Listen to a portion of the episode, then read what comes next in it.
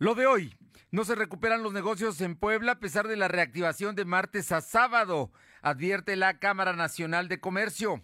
Volkswagen y Audi ajustan sus líneas de producción, reducen al 50% el consumo de gas por recomendaciones del gobierno federal. López Obrador advierte que habrá más apagones, pide a la población reducir el consumo de energía de las 6 de la tarde a las 9 de la noche.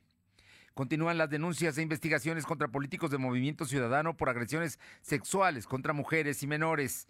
La temperatura ambiente en la zona metropolitana de la ciudad de Puebla es de 19 grados. Lo de hoy te conecta. Hay bloqueos en el puente internacional. Está pidiendo el apoyo de la policía. Noticias, salud, tecnología, entrevistas, debate, reportajes, tendencias, la mejor información. Lo de hoy radio con Fernando Alberto Crisanto.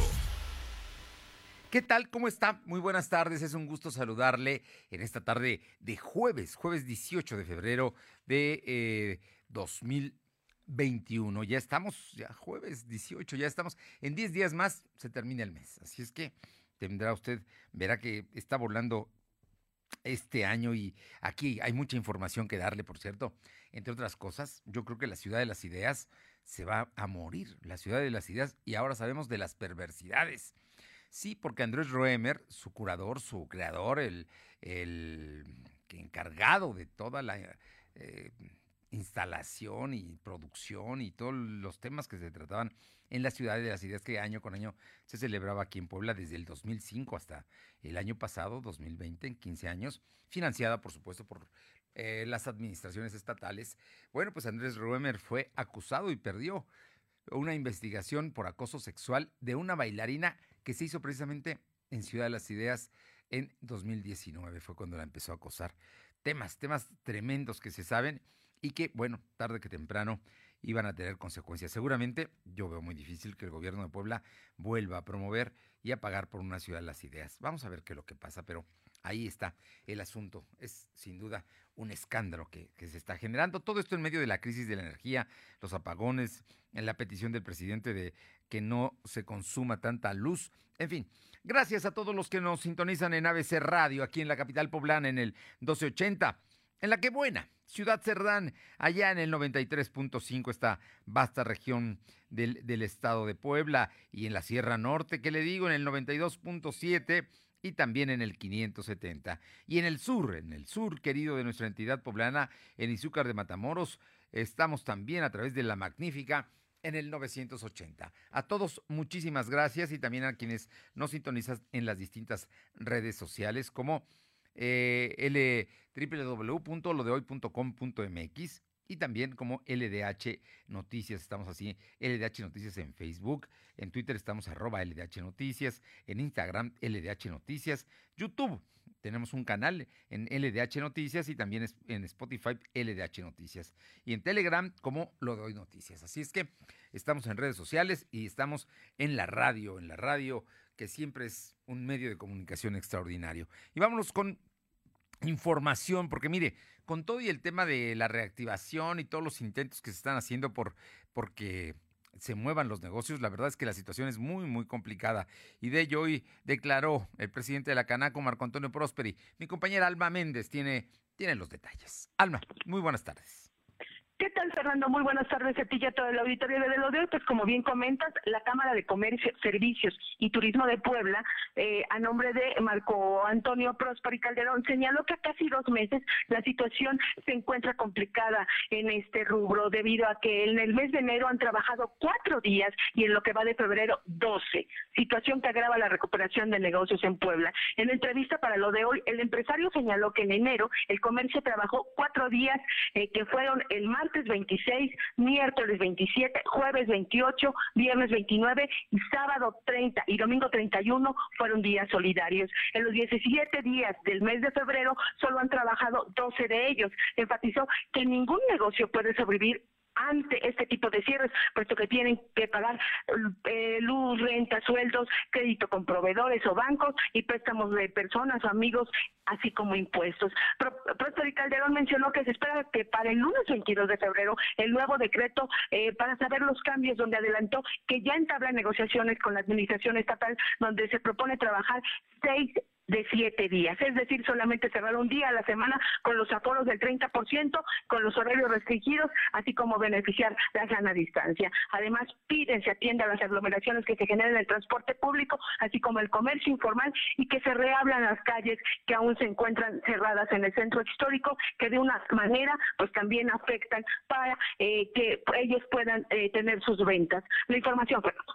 Pues ahí está el asunto, ¿no? El asunto de que está muy, muy difícil el escenario para los empresarios poblanos. Oye, y eh, bueno, hablando de los empresarios poblanos, eh, tenemos también el tema de, de la industria, la manufactura que ocupa mucha gente, que es donde hay salarios importantes, como la industria automotriz, vio cancelado su, su actividad por la falta de gas.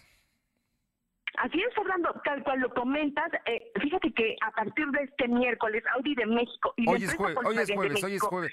A ver, Alma, Alma, Alma, hoy es jueves.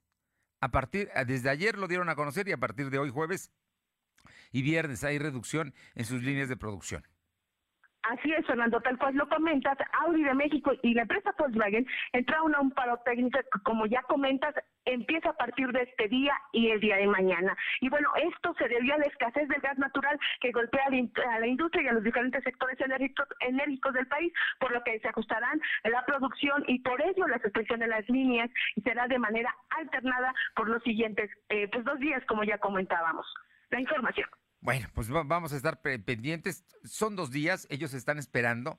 El gobierno federal les pidió que redujeran el consumo de gas y por ello, ello, las industrias automotrices aceptaron, pero eso está generando también que todas las proveedoras tengan que detener su producción, porque si no, pues no, si la industria no la consume, como para qué la necesitan. Pero hablando del tema precisamente del gas, de la energía que se requiere, hoy, hubo declaraciones de la, la Cana Sintra. Así es, Fernando, pues la Canacintra asegura que la interrupción de energía eléctrica durante estos tres días por la Comisión Federal de Electricidad, eh, que se registraron en 29 estados del país, incluido Puebla, reflejan la precariedad del sector energético del país ante la inexperiencia, el dogmatismo en la toma de decisiones y ausencia de criterios técnicos en la administración. El líder nacional, Enoch Castellanos, exigió establecer una política energética eficaz que asegure el suministro continuo, costos bajos para los usuarios y certificados para quienes quieran seguir invirtiendo pues, a favor de México y de los mexicanos, por lo que llamó a rechazar la iniciativa de reforma energética del presidente Andrés Manuel López Obrador, que bueno, pues estará eh, muy pronto aprobada en la Cámara de Diputados y dice que esta tendría consecuencias funestas para el sector eléctrico, el sector industrial y las empresas de menor tamaño, pues se verían impactados con sus costos de producción en un rango desde 30 y 60%, lo que llevaría a las industrias a no poder seguir operando y esto afectaría el empleo de miles de trabajadores. Aseguro que los energéticos en cualquiera de sus presentaciones, electricidad, gas natural, petróleo, gasolina, gas LP y otros, representan insumos indispensables para las necesidades de los mexicanos, el crecimiento económico, la competitividad, la generación de empleos y el combate a la desigualdad información. Bueno, pues ahí, ahí está el asunto. El tema de los apagones, ayer hubo apagón aquí en la ciudad de Puebla y en algunos otros municipios y probablemente haya apagones también en los siguientes días, por lo menos hasta mañana viernes. El sábado y domingo se reduce el consumo, pero también em, esperemos que el lunes ya las cosas vuelvan a la normalidad. Esperemos, esperemos. Gracias, Alma. Y, Seguimos al pendiente, Fernando. Y precisamente el presidente López Obrador pidió a los mexicanos reducir el consumo de energía de las 6 de la tarde a las 11 de la noche. El presidente dijo que no hizo ese llamado en los días del apagón que eh, azotó al norte del país por la presión de los grupos opositores y porque no quería causar alarma entre la población. Pero pues ya nos dijo, ¿no? En medio de apagones, que sí, tenemos que reducir el consumo. Situaciones que se dan. Oye, y en, el asunto de los apagones, Silvino, ayer ya, le, ayer ya hubo hospitales que les cortaron la luz. Cuéntanos. Efectivamente, comentarte que el secretario de Salud, José Antonio Martínez García, informó que con los apagones de este miércoles de febrero, tres hospitales regionales de Puebla sufrieron un corte de energía. Sin embargo, no afectó su funcionamiento porque cuenta con una planta de energía. El funcionario estatal explicó que los tres nosocomios que tuvieron recortes de energía fueron el hospital de Huejonopap, que forma parte de Tepex de Rodríguez, el de Acatlán, donde la energía regresó 20 minutos después.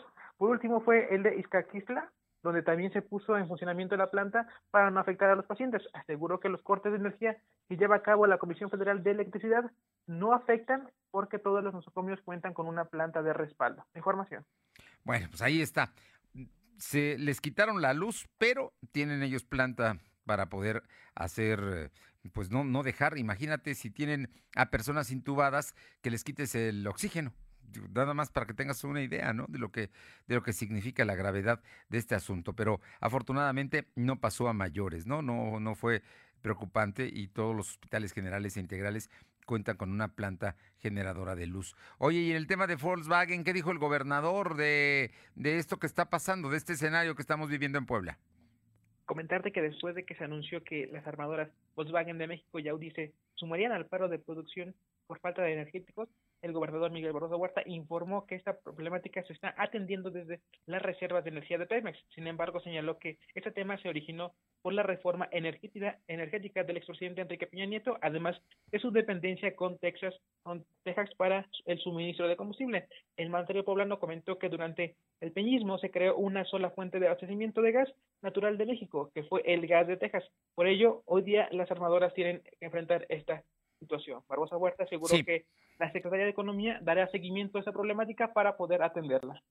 Bien, oye, brevemente dime que, cómo, cuáles son hoy los datos que da salud en, con relación a los contagios y fallecimientos. Comentarte que la Secretaría de Salud registró 268 nuevos enfermos de coronavirus. En comparación con los datos de ayer, son nueve casos menos. También se contabilizaron 37 defunciones. Actualmente hay 67.237 acumulados y 8.000 891 decesos. El secretario de Salud, José Antonio Martínez García, informó que hay 1.202 casos activos distribuidos en 81 municipios. Del total, 1.082 pacientes están hospitalizados, solo 147 requieren ventilación mecánica asistida. Información. Bien, gracias. Y rápidamente vamos con mi compañera Aure Navarro para que nos comente sobre eh, el tema de la ley Agnes. ¿Qué está pasando? Se supone que hoy iba a ser aprobada, ¿no? Eso dijo Gabriel Biestro, ¿o mintió? Pues efectivamente, Fernando Auditorio, les comento pues que este tema sigue todavía en stand-by. Y es que pese a los constantes y fuertes demandas de colectivos feministas, comunidad trans, así como la Comisión Nacional de Derechos Humanos y universidades en el estado de Puebla, han demandado que la ley AGNES, conocida como de identidad, sea aprobada, diputados locales siguen retrasando el tema, Fernando. A decir de la diputada por el PRI, Rocío García Olmedo, explicó que mientras la iniciativa no sea abordada en comisiones para su dictaminación, pues esta simplemente no puede subir al Pleno. Sin embargo, reconoció que aún siendo dictaminada no existe incluso, Fernando, la certeza de que esta sea discutida, aprobada o no en futuras sesiones públicas ordinarias. Por lo que se espera que este viernes, es decir, el día de mañana en Comisiones Unidas, la iniciativa presentada por la diputada Diana García sea analizada después de las 17 horas. Sin embargo, pues esto, como bien te mencionaba, no da certeza a que ya sea abordada en el Pleno, en este caso, pues ya para su aprobación final, Fernando. A ver, por lo pronto, el día de hoy, que había dicho Biestro que se iba, a, que estaba ya, entró a comisiones y que hoy se iba a dictaminar, no fue dictaminada, no hay en comisiones todavía la aprobación que se requiere para presentarla al Pleno. Efectivamente, no se tiene esa dictaminación y por ende es que en el Congreso, en el Pleno del Congreso no se puede eh, subir el tema, por lo tanto no se encuentra incluso incluida en, el, en la orden del día el día de hoy. Y mañana que vuelven a sesionar los diputados, pues lo único que puede suceder es que las comisiones la aprueben y ya se, se diga cuándo se puede presentar al Pleno. Pero por lo pronto, hoy no pasa la ley Agnes. Efectivamente, este día no está contemplada para subirla al Pleno y bueno, esperemos a ver si el día de mañana se realiza esta parte de las comisiones, lo que abriría la posibilidad de que sea ya turnada ante el Pleno el próximo martes que hay sesión pública. Gracias. Gracias, buenas tardes. Y rápidamente vamos con mi compañera Luz María Sayas. Luz María, tenemos un minuto nada más para antes de ir al corte, pero cuéntanos, la Fiscalía General eh, vinculó a proceso al presidente municipal. Eh, ¿de, qué estamos, ¿De qué delitos estamos hablando? Hola, ¿qué tal, Fernando? Buenas tardes para ti, nuestros amigos de lo de hoy. Te comento que la Fiscalía General del Estado de Puebla logró obtener, obtener la vinculación a proceso de Carlos N., Osvaldo N., Rodrigo N., Arturo y René N., presuntos responsables del delito de fraude genérico, de acuerdo con la denuncia en agosto del 2010, las víctimas invirtieron más de 10 millones de pesos en la financiera Perseverancia del Valle de Tehuacán, presuntamente administrado por los imputados. Fue en el año 2018 cuando las personas afectadas se percataron de algunas sucursales de la financiera habían cerrado, por lo que solicitaron la devolución de su dinero sin que lo anterior ocurriera.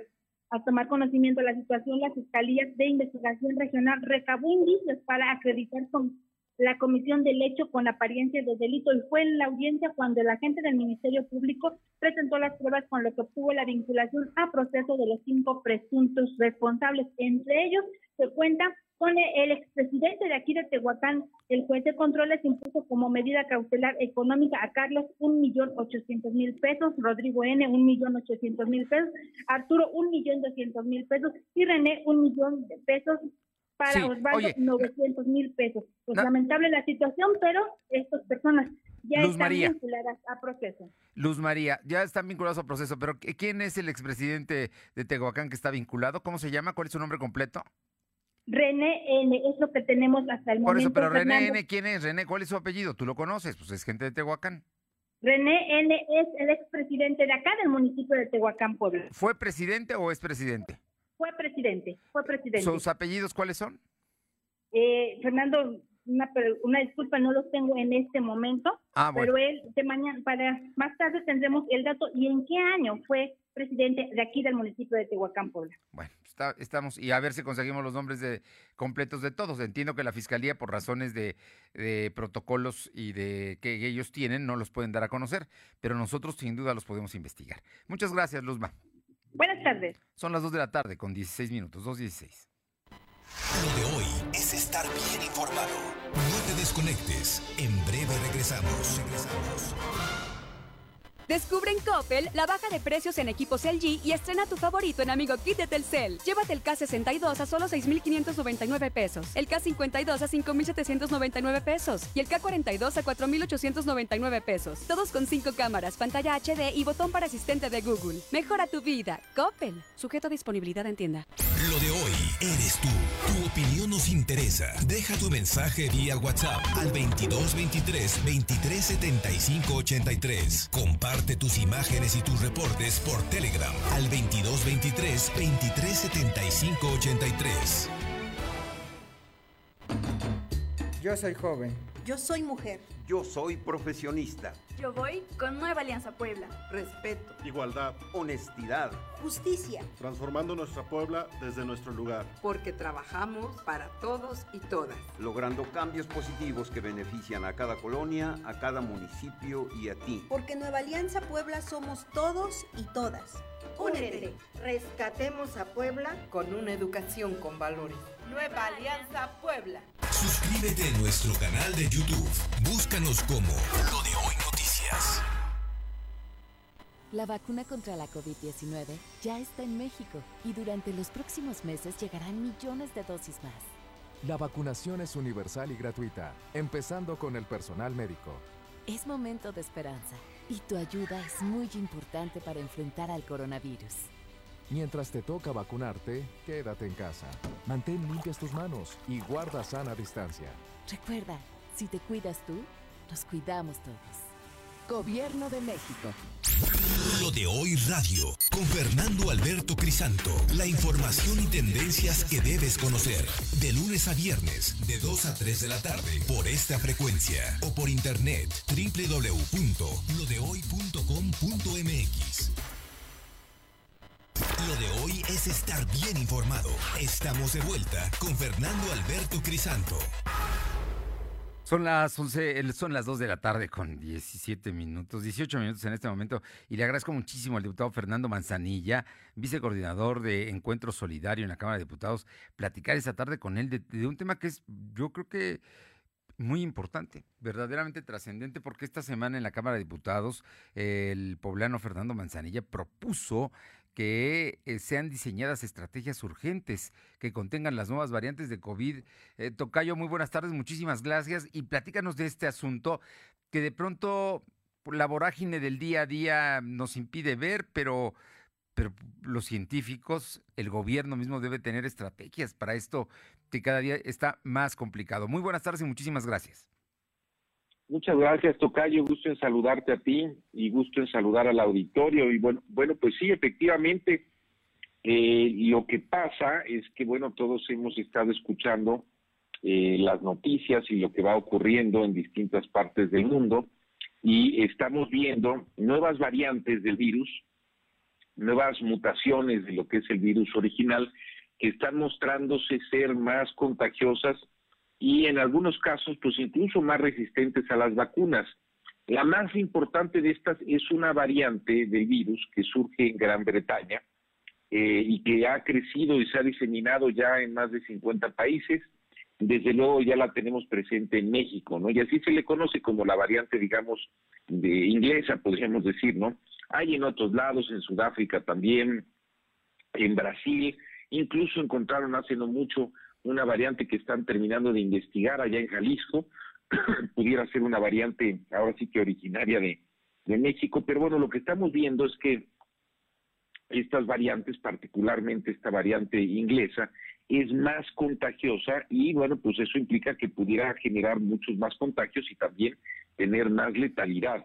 Eh, eh, más o menos para dimensionar, Tocayo, te hago eh, eh, eh, un poquito el ejemplo. Si la variante del virus original que contagia alrededor, digamos, de 2.7 personas, esta variante, la variante inglesa, contagia entre 50 y 70% más, es decir, en promedio más de cuatro personas por cada persona contagiada.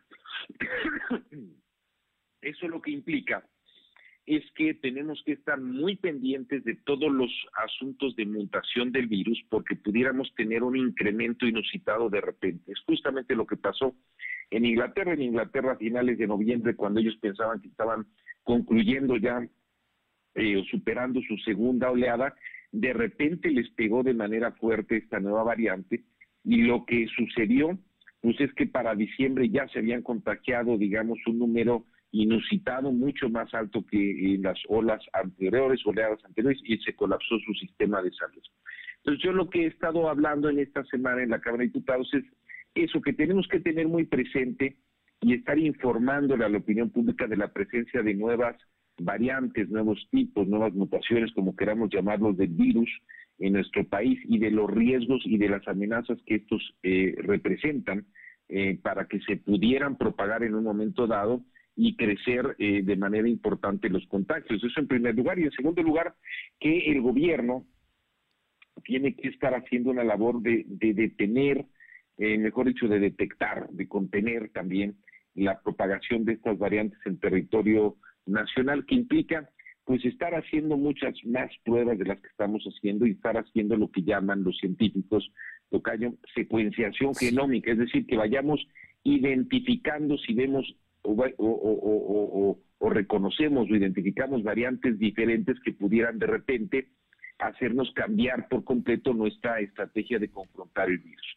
De eso se trata, es un tema pues a, lo mejor un poquito raro porque es un poquito más científico podemos decir, pero es, es importante que reconozcamos que el virus que estamos enfrentando no es un virus eh, eh, nada más o no es el mismo virus, sino que ese virus ha ido mutando, ha ido cambiando y estamos eh, eh, viendo que en otros países de repente los contagios se disparan por eso y tenemos que estar muy presentes en México para que si eh, identificamos estas nuevas cepas creciendo rápidamente, bueno, pues podamos responder de manera adecuada. Tocayo, en, todo este asunto, sin duda es muy importante no solamente que participe el gobierno, que sin duda lleva, lleva, lleva la punta, pero también estás hablando de las universidades, de los científicos, de los laboratorios, del sector privado. E, es un asunto que involucra a mucha gente. Mm. Desde luego que involucra a mucha gente y desde luego que tiene que estar involucrado pues la comunidad científica. Pero el gobierno de alguna forma, y no solo el gobierno federal, sino también los gobiernos estatales, tienen la posibilidad de ir haciendo como parte de sus planes y como parte de sus programas estos seguimientos. Incluso, si no estoy equivocado, lo que se viene trabajando o identificando en esta nueva cepa, en el caso de Jalisco, se hizo a través justamente de la comunidad científica de allá y del gobierno estatal. Entonces, sí, Tocayo, lo que, lo que, lo que se va viendo es que eh, los gobiernos locales y también las comunidades, digamos, universitarias, científicas, pueden y deben de ser parte de esto, nada más para que dimensionemos la relevancia. En el caso del Reino Unido, a finales de año les vino un contagio tremendo, terrible, digamos, como nunca habían tenido, igualmente de letalidad, eh, a raíz de esta cepa más contagiosa. Esa misma cepa que tenemos en México eh, llegó antes a Estados Unidos y en Estados Unidos por eso están acelerando su programa de vacunación, porque ellos esperan que a mediados del próximo mes, estamos hablando en cuestión de tres semanas o cuatro semanas máximo, la cepa o la variación, la variante dominante en Estados Unidos puede ser la variante británica. Entonces ellos pudieran empezar a tener un incremento importante en sus contagios y también en su letalidad a partir del mes de marzo a raíz de esto. Y por eso todos los países, incluido Estados Unidos, desde luego están tratando de acelerar de manera muy importante sus programas de vacunación porque entran en una especie de carrera. Es decir, tenemos que acelerar lo más que podamos los programas de vacunación para que estas nuevas variantes que pudieran ser más contagiosas no nos vayan alcanzando. Claro. De eso se trata un poco el reto que tenemos ahora y desde luego ir teniendo investigación en el país por parte de los gobiernos y desde luego, como tú dices, la comunidad científica para identificar estas variantes de estas cepas y poder saber, pues si es que están muy prevalentes, pues saber a qué nos podemos enfrentar. Bueno, y saber las vacunas hasta dónde también van a ser también, también, también. Hoy, hoy la ventaja que tenemos es que, por ejemplo, hablando de la variante inglesa, de estas variantes, la mayor parte de las vacunas se está encontrando que sí, digamos, este, eh, son efectivas, pero eso no quiere decir, y eso cambiaría por completo el panorama que tenemos, que más adelante pudiéramos encontrar variantes que fueran ya, este, eh, eh, pues diferentes o que fueran, digamos, que tuvieran algún tipo de, variación que ya las haga resistentes a las vacunas actuales, lo cual implicaría, bueno, todo un cambio de estrategia porque tendrían que diseñar nuevas vacunas. En fin, el virus es algo que no es estático, es lo que hay que entender, sino que va evolucionando y tenemos que ir evolucionando junto con él para poder identificar cualquier situación de riesgo. Ahí tiene una gran responsabilidad los gobiernos, no solamente el gobierno federal, también los estados y finalmente la sociedad debemos estar atentos a ello. Tocayo, yo, yo sé que traes una agenda muy apretada, pero hay un tema que me parece que es muy importante que podamos platicar. Todo indica que mañana habrá de ustedes aprobar en el Congreso, en el Pleno, la ley que envió el presidente de la República con carácter prioritario sobre la reforma a la electricidad. Lo van a hacer en medio de una crisis de energía. Están parando empresas automotrices aquí en Puebla, Audi y Volkswagen, eh, por la falta de gas. Hay apagones aquí en la ciudad en algunas zonas o, estos, em, pues, que le bajan el switch a determinadas colonias por algunos minutos para eh, generar eh, ahorro de energía y la petición de hoy del presidente de la República de que los mexicanos ahorremos energía. Danos tu punto de vista sobre este tema, sobre la ley y sobre la crisis que estamos viviendo en este momento.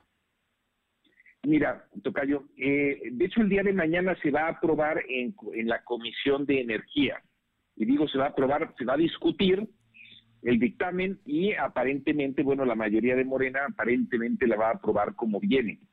Eh, eh, la próxima semana es cuando estaría ingresando ya al Pleno a una votación general.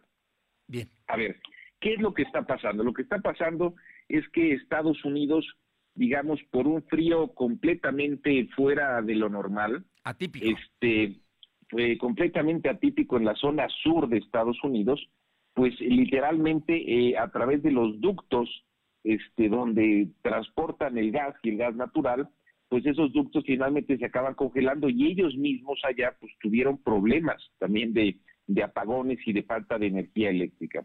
Pues con mayor medida, este, pues se quedaron con el poco o mucho gas que todavía tenían para dar respuesta a su crisis y cerraron el paso de ese gas hacia México. Ahora, ¿qué es lo que sucede en otros países o qué es lo que pudiera suceder en México? Que tuviéramos abastecimiento de gas, es decir, centrales de almacenamiento del gas natural. Y entonces, si de repente nos dejan de enviar, pues podríamos aguantar un día, dos días, diez días, cincuenta días, lo que, lo que nuestro abastecimiento, digamos, o almacenamiento, mejor dicho, aguantara. Eh, te doy un, un, un, ejemplo. Estados Unidos tiene eh, centrales de almacenamiento que le permiten aguantar cerca de 60 días sin, sin, sin, sin, sin, nuevo, sin nueva producción, pensemos, de gas. Eh, algunos países europeos tienen hasta 100 días. México, Tocayo, tiene cero días. Es decir, no tenemos en México estas centrales de almacenamiento. Y eso eh, es debido a que desde el sexenio pasado se iban a construir, desde finales del sexenio pasado, justamente para enfrentar situaciones como esta, no se, no se hizo.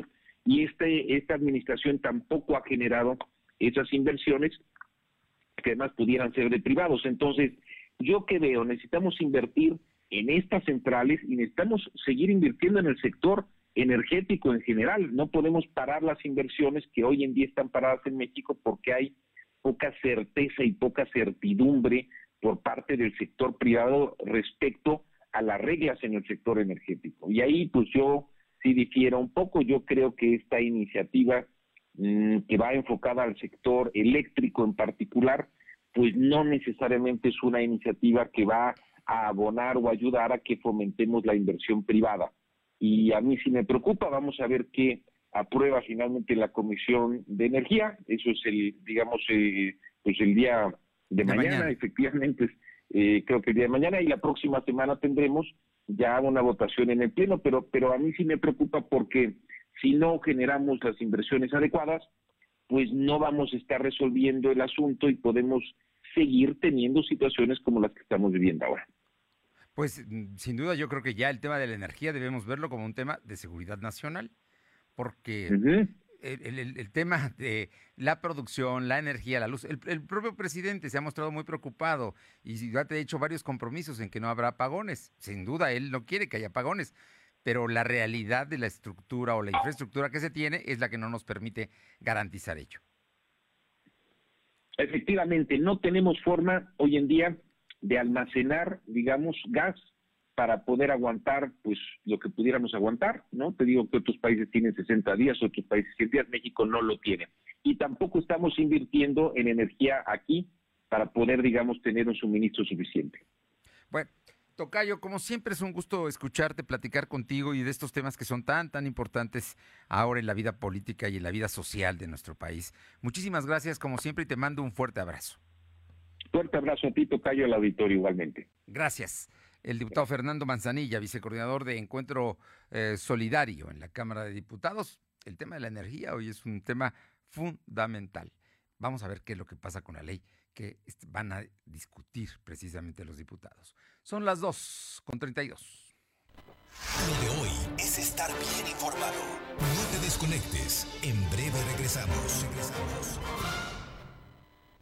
Celebra el Día del Amor y la Amistad con el mejor detalle para acompañar tu te quiero. Encuentra en Coppel fragancias para dama desde 269 pesos de contado y para caballero desde 199 pesos de contado. Y la mayor variedad en joyería y relojería para que tu regalo sea tan especial como tu te quiero. Mejora tu vida. Coppel. Vigencia el 28 de febrero.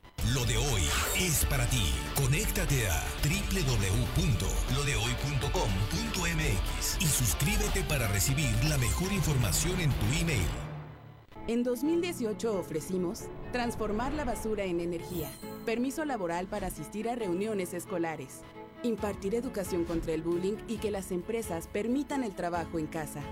Todas estas propuestas ya son ley en el Partido Verde estamos trabajando en nuevas propuestas para superar la crisis económica y de salud, para detener la violencia contra las mujeres y para vivir con más seguridad.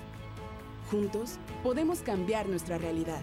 Partido Verde. Suscríbete a las notificaciones de lodehoy.com.mx y entérate de lo que pasa en Puebla, México y el mundo. Estudiar, a prepararnos y esforzarnos todos los días. No desperdiciaremos lo que tenemos, cuidaremos el medio ambiente. Seremos respetuosos con nosotros mismos, con nuestros semejantes y nuestra gran nación. El Parlamento es de las niñas y los niños. Las propuestas son para todas y todos. El Parlamento Infantil es una de las iniciativas del INE para fomentar la participación de todas y todos. Conoce nuestras propuestas en INE.mx. INE. Lo de hoy es estar bien informado. Estamos de vuelta con Fernando Alberto Crisanto. Bien, le comento que en este momento está llegando el Perseverance ya a, la, la misión a Marte. La nave Perseverance de la NASA está ya tocando el cráter Yesero del planeta rojo. Ya, ya está tocando en este momento, está llegando el ser humano a Marte. En este momento hay incluso una transmisión de la NASA que es en español, por si usted quiere seguir y le interesa este tema. Ahí le informamos que ya está llegando en este momento la nave Perseverance de la NASA a Marte. Y vamos con mi compañera Carolina Galindo hasta San Martín Texmelucan. Caro, hoy, hoy hubo un aseguramiento importante de guachicoleros. Fernando, buenas tardes a ti y al auditorio. Como bien lo comentas, decirte que en San Juan Tuxpa la Policía Municipal y Estatal aseguró cuatro sujetos, entre ellos una mujer, que llevaban cinco tanques de gas, una manguera de presión y una pipa sin rotular. Decirte que no pudieron acreditar la propiedad de, todos estos, de todos estos artículos, por lo que fueron puestos a disposición de la Fiscalía General del Estado. Bueno, pues ahí está. Esto allá en San Martín Texmelucan. Sí, Fernando, en San Juan Tuxtla, en la Junta Auxiliar de San Juan Tuxtla. Bien, muchas gracias, Aure. Muchas gracias. Gracias, Caro. Vamos ahora con Aure Navarro para que nos platique sobre eh, el tema de, bueno, una ex candidata a presidenta municipal de Cholula confirmó que promovió una segunda denuncia por violencia política de género en contra de un aspirante a presidente municipal, de Manlio López Contreras. Te escuchamos, Aure. Efectivamente, la candidata a la presidencia municipal de San Pedro Cholula, Cecilia Monzón Pérez, confirmó que promovió una segunda denuncia por reincidir en violencia política de género en contra de Mario López Contreras. Respaldada por la Red Plural de Mujeres, dio a conocer que esta nueva denuncia fue interpuesta el pasado 16 de febrero ante el IE por el agravio a su persona cometido por parte del aspirante a la candidatura por Movimiento Ciudadano a la alcaldía de Puebla. La también activista advirtió que seguirá insistiendo en evidencia la forma en que López Contreras incurre una y otra vez en violencia política de género. Por ello, la importancia, dijo, de no solapar pues estas malas prácticas y descalificó que el aspirante por Movimiento Ciudadano siga negando haber cometido este tipo de violencia política en su contra, aun cuando incluso pues ya fue sancionado por esta razón, Fernando. Bueno, pues ahí está el asunto, ¿eh? Y, este quería ser candidato, ¿no? Candidato a presidente municipal nuevamente, ¿no? Efectivamente es la candidatura que él está buscando, sin embargo, bueno, después de estos señalamientos, pues tendremos que ver cuál es la consecuencia que se tiene por parte del partido, que bueno, hemos visto que ya está tomando cartas en el asunto contra aquellos aspirantes que están cometiendo este tipo de errores. Bien, oye, y por otra parte, la Fundación eh, Manos Entrelazadas respalda a la Procuraduría de Defensa del Menor del DIF por la investigación contra otro que quería ser candidato a diputado por Texmelucan efectivamente diversos grupos sociales, activistas y así como también la Fundación Manos Entrelazadas respaldaron que la Procuraduría de la Defensa del Menor del Sistema Estatal DIF pues haya interpuesto una denuncia ante la Fiscalía General del Estado para que se inicie la investigación a José Elías Medel Galindo por el aparente delito de pedofilia del que fue señalado en días pasados. Así se dio a conocer a unas horas de que, bueno, ayer como lo mencionábamos, la dirigencia nacional de Movimiento Ciudadano desconociera a Medel como militante y precandidato candidato por la Diputación Local por el Distrito 7 de San Martín Local. Los organismos en defensa de los niños y las niñas han manifestado que las prácticas de difundir a los hijos desnudos en Internet es considerado ya como un abuso sexual infantil, no un acto de amor como Medel Galindo justificó al haber sido evidenciado en fotografías que circulaban pues en redes sociales, Fernando. Bueno, pues ahí, ahí está este asunto y bueno, de, hecho ya le quitaron la candidatura a Aure, ya se la quitaron. Oye, eh, te, comento porque en este momento con 11 votos a favor y 12 en contra, no, no se aprobó la prohibición de las corridas de toros en la ciudad de Puebla. Esto está ocurriendo en este momento en el Cabildo y no se aprueba. La, la, propuesta de la presidenta municipal de prohibir las corridas de toros en la capital. Así es que Ganaron, muy apretada la votación, 12 contra 11. Se dio esto en el Cabildo. Oye, regresando contigo, Aure, el diputado José Juan Espinosa del Partido del Trabajo se amparó porque teme ser que haya orden de aprehensión en su contra. Efectivamente, José Juan Espinosa Torres promovió un amparo para evitar el cumplimiento de una orden de ejecución, aprehensión o comparecencia en su contra. Esto derivado, bueno, recordemos de la investigación eh, que existe por aparente malversación de recursos. El documento da cuenta que el congresista y exedil de San Pedro Cholula recurrió al juzgado cuarto de disputo de amparo en materia penal en el estado de Puebla, por lo que se programó una audiencia incidental para el 24 de febrero de este año a las 9.30 de la mañana. De esta petición, el juez aclaró que el llamado a comparecer solo se trata, Fernando, de un aviso para la práctica de una diligencia, sin que se tenga el propósito de afectar los intereses o derechos del congresista con una orden de aprehensión en su contra que no la hay, Fernando.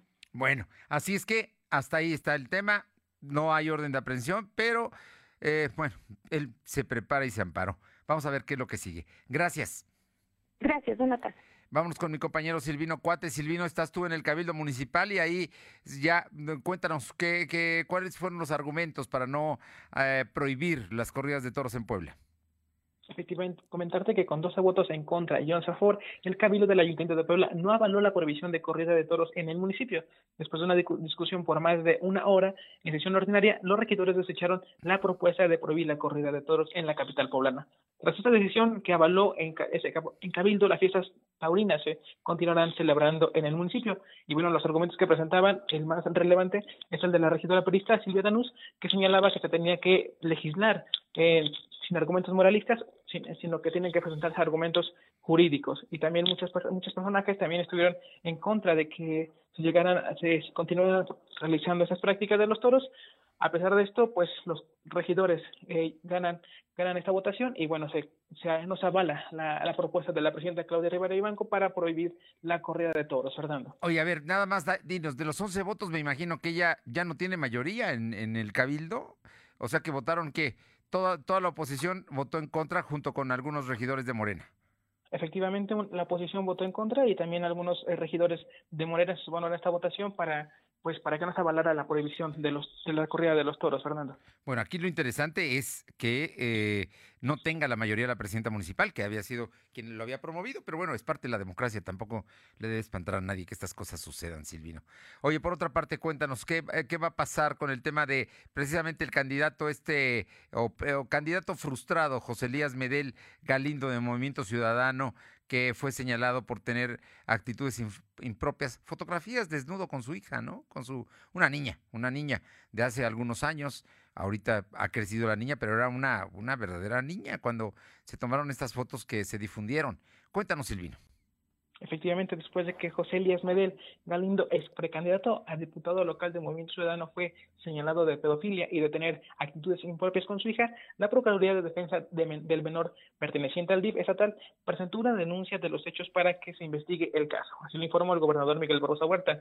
El titular del Poder Ejecutivo señaló que la, la, al presentarse la denuncia, la Fiscalía General del Estado procederá a investigar el caso. Ante esos hechos, Rosa Huerta dijo que no iba a dar una opinión personal del tema, ya que no le corresponde y serán las autoridades correspondientes quienes darían a conocer la investigación. Eh, cabe recordar que fue este 17 de febrero cuando el Partido Movimiento Ciudadano canceló el registro de José Elías Medel como precandidato a diputado local por el Distrito 7 de San Martín de Esmeluca. Fernando. Oye, y por otra parte, el gobernador lamentó que el Partido del Trabajo pretenda postular como candidato a diputado al expresidente municipal Noé Peñalosa, allá por San Martín Texmelucan. Sobre este tema, el gobernador Miguel Barroso Huerta consideró que ojalá el Partido del Trabajo no postule a Noé Peñalosa Hernández como diputado por el municipio de San Martín Texmelucan. Barroso Huerta señaló que no se trata de revivir pasos eh, y fracasos de la política, pues deben aparecer verdaderos nombres limpios y perfiles que generen confianza a la ciudadanía. El titular del Poder Ejecutivo enfatizó que no debe haber personajes que estuvieron involucrados en actos irregulares en pasadas administraciones. Es importante mencionar que en enero de 2015 el expresidente municipal fue inhabilitado por dos años por el Congreso del Estado. Además, le fue impuesta una multa por 87.1 millones de pesos. Sin embargo, en diciembre del 2017, la sanción fue revocada por el mismo Poder Legislativo. Fernando.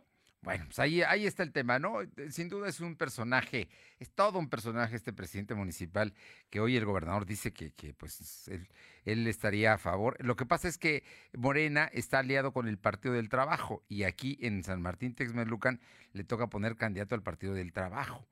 Y por ello el gobernador dijo que ojalá y no postule el PT su aliado a eh, Noé Peñalosa, que te digo, es un industrial, es un industrial, tiene una de las empresas de cerámica más importantes del país. Es, un ingeniero que, bueno, pues ha, logrado y ha conseguido mucho dinero ahí y en, en San Martín ya fue presidente municipal. Vamos a ver cómo se resuelve todo este asunto. ¿Algo más, Silvino? Comentar que el gobernador Miguel Brosa Huerta confirmó que Facundo Rosas, Rosas, exsecretario de Seguridad Pública del sección de Rafael Moreno Valle, presentó un amparo, ya que teme ser investigado por ser un delincuente que protegió a guachicoleros. El mandatario poblano señaló que el exfuncionario fue parte de una administración donde se cometían una serie de actos ilegales vinculados eh, al crimen organizado.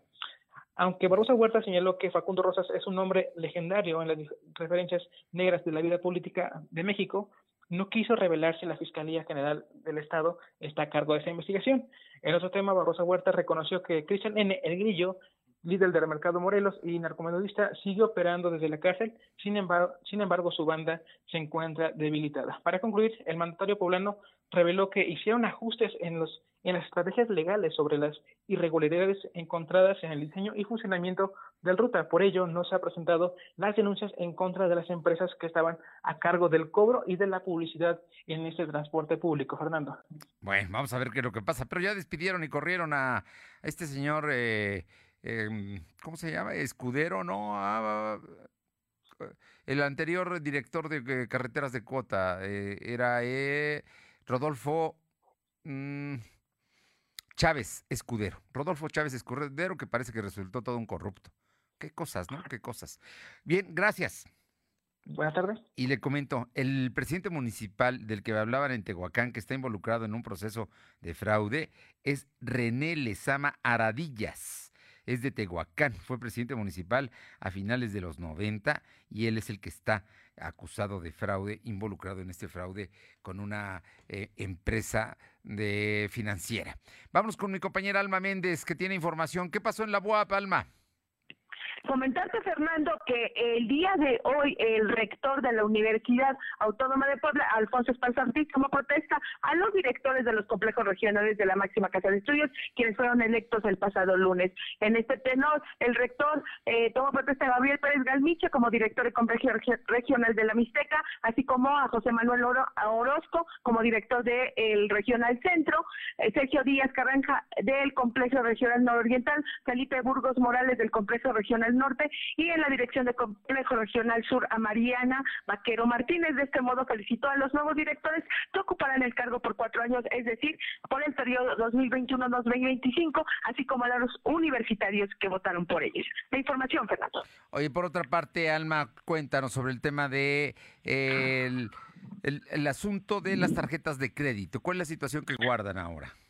Sí, Fernando, que durante el 2020, eh, en la pandemia del COVID-19, los bancos informaron que el segmento de tarjeta de crédito subió 2.04 puntos conceptuales para ubicarse en el 6.92%, mientras que el total relacionado con el consumo del índice de morosidad cerró en 5.36%. Y de acuerdo a Banxico, la demanda de crédito por pandemia trajo consecuencias como el crecimiento de cartera vencida de los bancos otorgados a los hogares por medio de tarjetas de crédito, préstamos personales o hipotecas entre otros. Tan solo la parte de las tarjetas de crédito, los créditos personales de nómina y consumo duradero, el saldo vencido hasta el mes de diciembre del 2020 fue del 8.6%, mientras que el de vivienda, la cartera vencida, aumentó en un 36.5%. Cabe mencionar que en enero y octubre del 2020 se presentaron ante el registro de despachos de cobranza medio millar de denuncias para el cobro de carteras a los usuarios.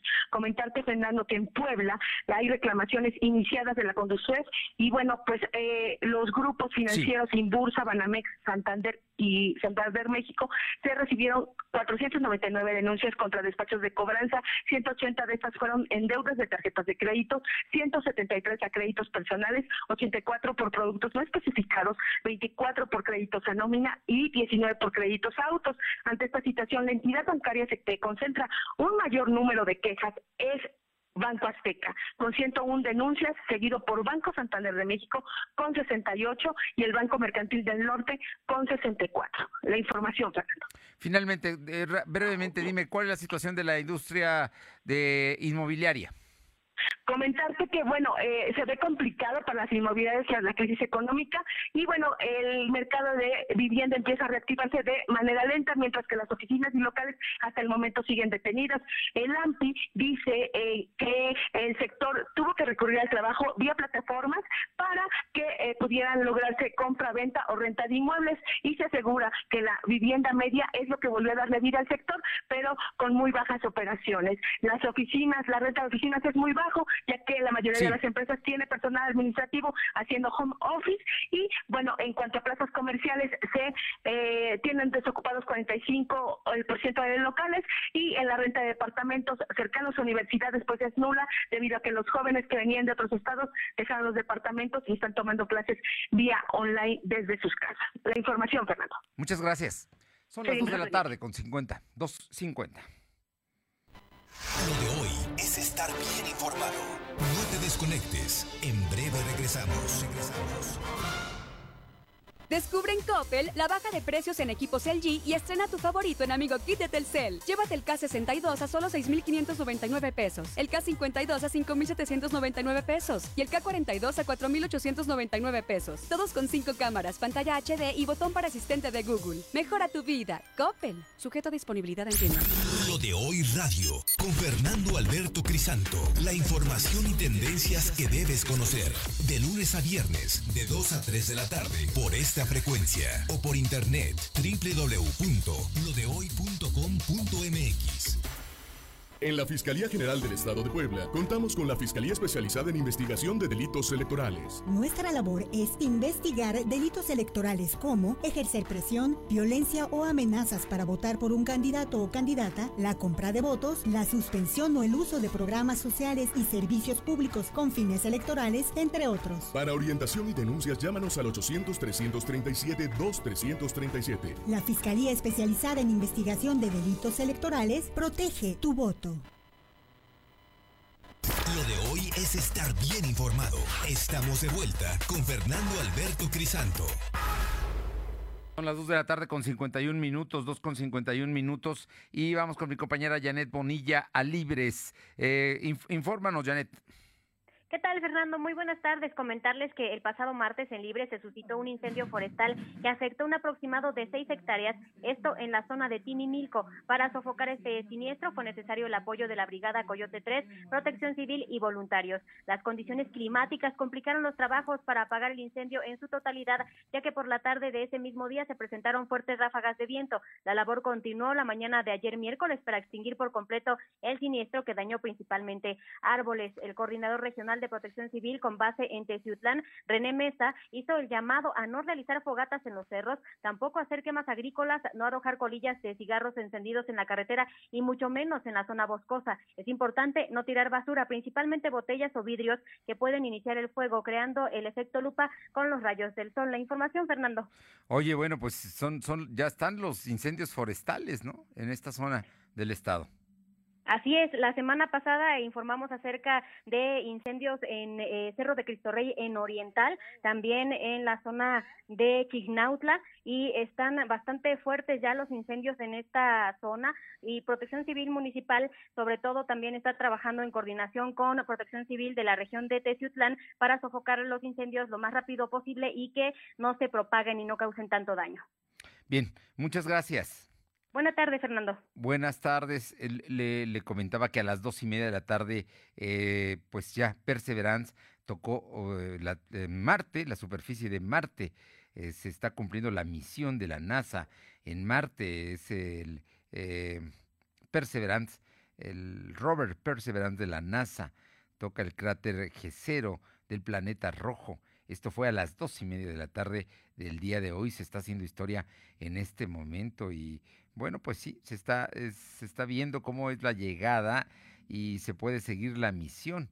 Si desea acompañar a la NASA durante este momento histórico, pues eh, tiene que eh, estar donde y cómo presenciar precisamente el Perseverance. Está en el portal de la NASA y tiene una versión en español. ¿eh?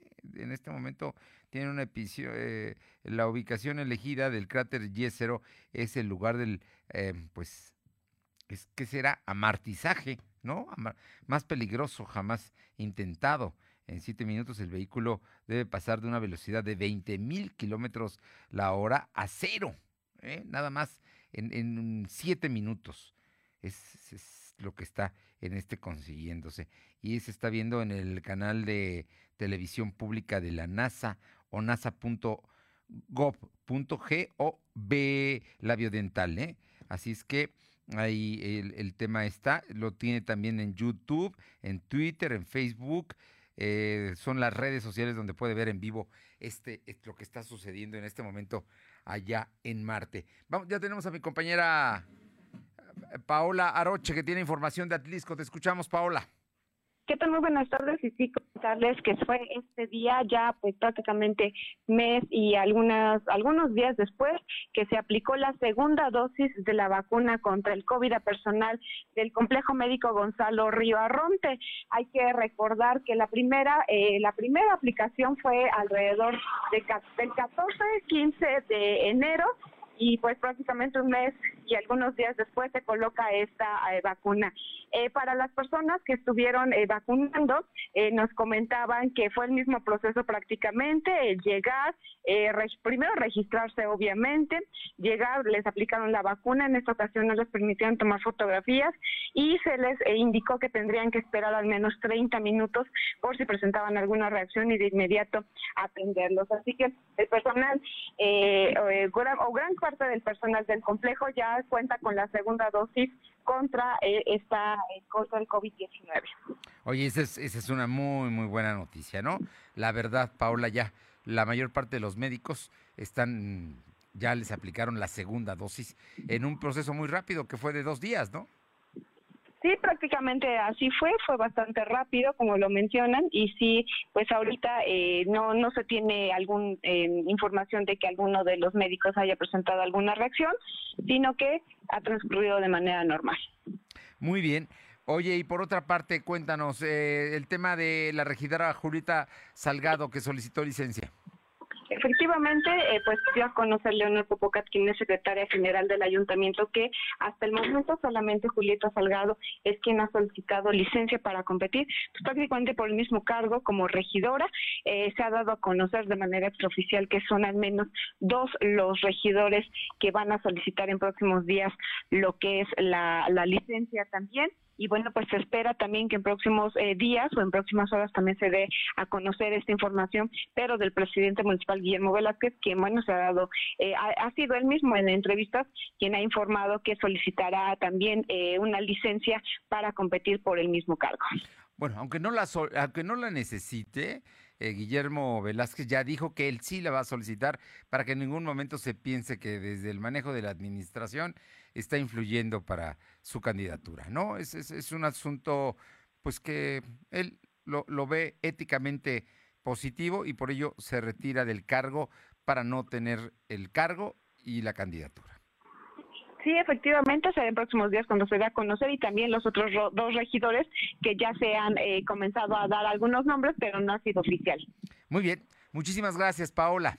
Buenas tardes. Bueno, le, comento, ya estamos a punto de terminar, pero mire, a las 14.53 el Perseverance localizó la superficie de aterrizaje y continúa descendiendo, esto a 90 a 90 metros por segundo. Es lo que está, está el rover Perseverance de la NASA ya llegó en este momento. Le estaba yo comentando, a las 14.52 el despliegue del paracaídas del el rover ha sido activado.